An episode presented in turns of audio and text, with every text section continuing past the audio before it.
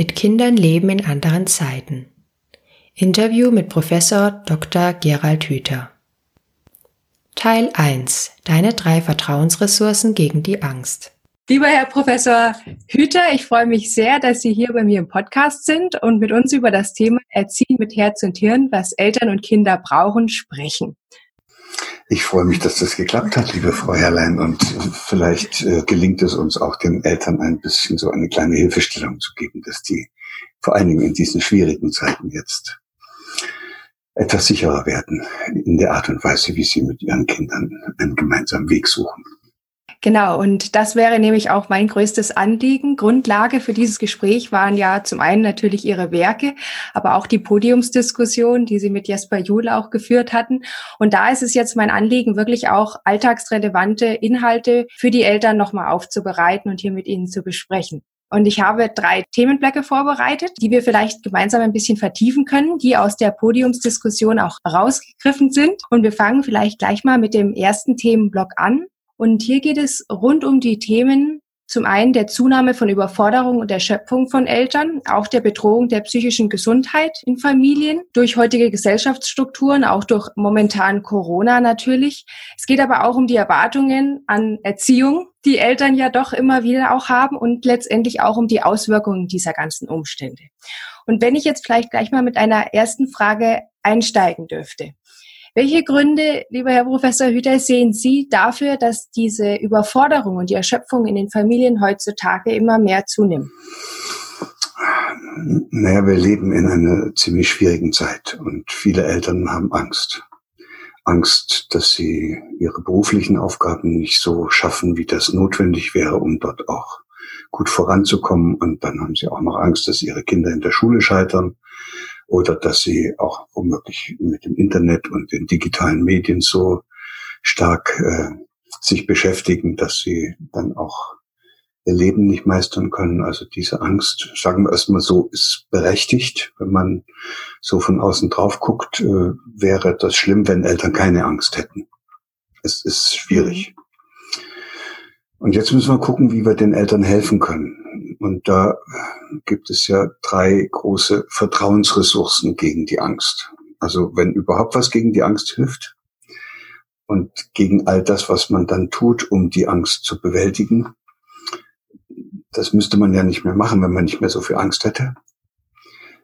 Dann wäre die zentrale Frage, also was könnte man tun, um sich selbst zu stärken als Eltern, damit man nicht immer wieder so panisch wird und äh, dann zwischendurch auch äh, fast schon etwas hilflos reagiert. Und unter solchen Umständen, das weiß ja dann jeder, kommt es dann im Hirn zu einem solchen Durcheinander, vor allen Dingen ganz vorne, wo wir so schöne Dinge machen wie Handlungen planen und die Folgen der Handlungen abschätzen und uns in andere hineinversetzen und all diese schönen, tollen Sachen, die man ja gerade im Umgang mit Kindern so können sollte. Das geht dann alles durcheinander und dann ist das auch nicht mehr abrufbar. Und was dann passiert, sind so alte Muster, die übernehmen dann die Handlungsführung und dann reagiert man fast so ähnlich, wie man früher immer als kleines Kind reagiert hat. Und dazu kriegt man so Wutdurchbrüche und schmeißt mit den Türen und brüllt die Kinder an. Und in der Situation kann man das gar nicht richtig abstellen, weil das Frontalhirn ja nicht funktioniert und man sich selber nicht mehr beobachten kann. Erst hinterher, wenn der ganze Sturm vorbei ist, merkt man, wie blöd man sich da verhalten hat. Naja, und deshalb ist das schon gut, wenn man, äh, wenn man aus diesem Durcheinander herausfindet. Das breitet sich nebenbei gesagt im Hirn auch immer tiefer aus. Also da kommen dann am Ende, manchmal gehen dann nur noch die alten Kindheitsmuster und was dann am Ende noch geht, wenn gar nichts mehr geht, weil oben alles zu sehr durcheinander ist, das sind dann die archaischen Notfallprogramme, die kennt vielleicht auch mancher. Das ist ein mhm. Angriff, wenn es geht, Angriff, aber Sie können ja Ihre Kinder oder Ihren Partner angreifen.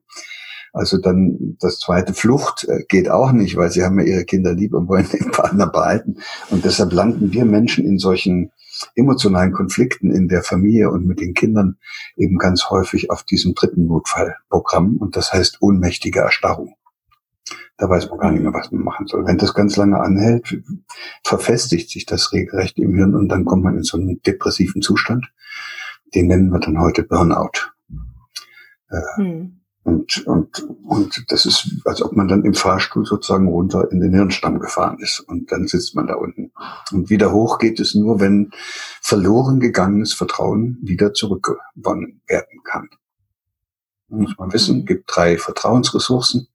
Die erste heißt, ich könnte mich in so einer Situation daran erinnern, dass ich auch schon manche schwierige Situationen doch irgendwie gemeistert habe. Das führt dann dazu, dass man sich erinnert, dass man ja doch nicht so blöd ist und dass man sich dann doch oft hat helfen können und dann äh, findet man manchmal auch schon irgendeine Lösung, wie man das ganze Problem äh, aus der Welt bringt. Das zweite ist dann, wenn man es alleine nicht schafft, andere, die einem helfen, Freunde, Bekannte, irgendwelche Leute, wo man sagen kann, da kann ich hingehen, wenn es mal wirklich ganz dicke kommt.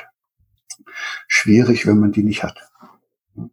Ist auch schwierig, wenn man nicht selber genug Gelegenheit gehabt hat, Probleme zu lösen in seinem Leben, weil dann kann man das Vertrauen gar nicht abrufen, was man haben müsste, äh, wenn ich nie ein Problem habe, irgendwie ernsthaft äh, selbst lösen können, dann habe ich auch nicht gelernt, wie man das überhaupt macht. Und man müsste eigentlich Gelegenheit haben, ganz viele unterschiedliche Probleme auf jeweils unterschiedliche Weise zu lösen. Dann hätte man da so ein ganz großes äh, Füllhorn von von Kompetenzen und dann kann man die dann ganz gezielt so einsetzen, dass es auch gut passt.